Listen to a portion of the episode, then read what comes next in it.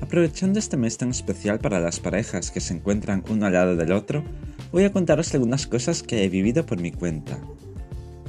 Algunas veces, después de clase, me gusta seguir en la calle tomando el aire fresco o el sol cuando es posible en invierno.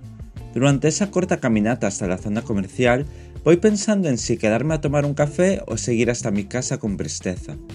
Casi siempre gané la segunda opción, pero el mes pasado que me encontraba solo, decidí darle una oportunidad o varias a lo de quedarme en alguna cafetería sin ser consciente de que igual seguiría solo, porque o mis amigos no podían o viven muy lejos.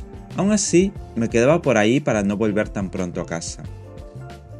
Me sentaba en cualquier mesa y pedí un café, refresco o lo que mi cuerpo quisiera en ese momento, y miraba las mesas de mi alrededor, en donde la mayoría estaban ocupadas por dos o más personas. No me sentía incómodo por estar yo solo en una mesa para dos o para cuatro, pero sí que sentía que me faltaba algo, porque no tenía con quien hablar cara a cara. Para hablar con alguien tenía que utilizar el móvil y escribir mensajes.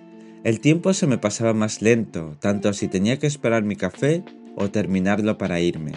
Comprendí que la actividad simple de tomarte un café cambia mucho si es acompañado o solo.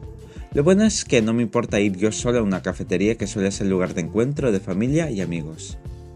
Algo parecido me sucedió cuando fui a cenar al restaurante donde trabaja un amigo.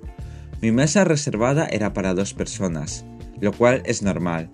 Cuando me senté, retiraron el plato y copa que sobraba y dejaron solo los de mi lado, mientras las mesas que me rodeaban me superaban en comensales. Aquí sí que me sentí un poco raro, y la espera se me hizo casi eterna hasta que trajeron mi plato principal. En ese tiempo acudí al móvil para mantenerme entretenido y engañar al reloj. Supongo que si hubiera ido a la hora de la comida no habría sido tan extraño, pero para una cena lo habitual es ir acompañado para tener una buena conversación y velada. No obstante, a pesar de mis sensaciones, disfruté bastante de la cena y fue una experiencia que recomendaría a todo mi entorno. Con ello he conseguido quitarme un poco la idea de que necesito contar con alguien para hacer según qué actividad. He comprobado que puedo tomarme un café en una cafetería singular aunque no tenga con quien conversar en persona, y salir a comer a restaurantes que están pensados para varios comensales por mesa, y no morir en el intento. Eso sí, os recomiendo quedaros en una mesa donde podáis mirar lo que sucede fuera o llevaros un buen libro.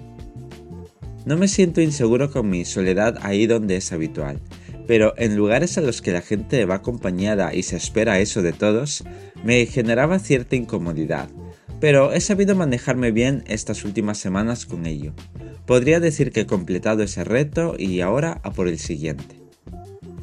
Os dejo con esta anécdota y esta canción.